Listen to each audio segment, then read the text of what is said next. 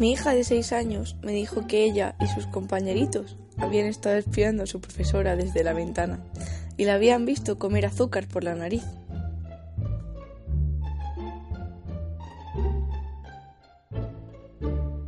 Ayer escuché a mi vecina gritar, gemir y golpear la pared. Esta mañana me he enterado que no era ella, sino su madre, una mujer de cierta edad que se cayó, se rompió la cadera y golpeaba la pared pidiendo ayuda.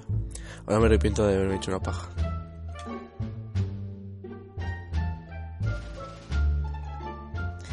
Mi psicólogo me dijo una vez, Escribe cartas a las personas que odias y luego las quemas.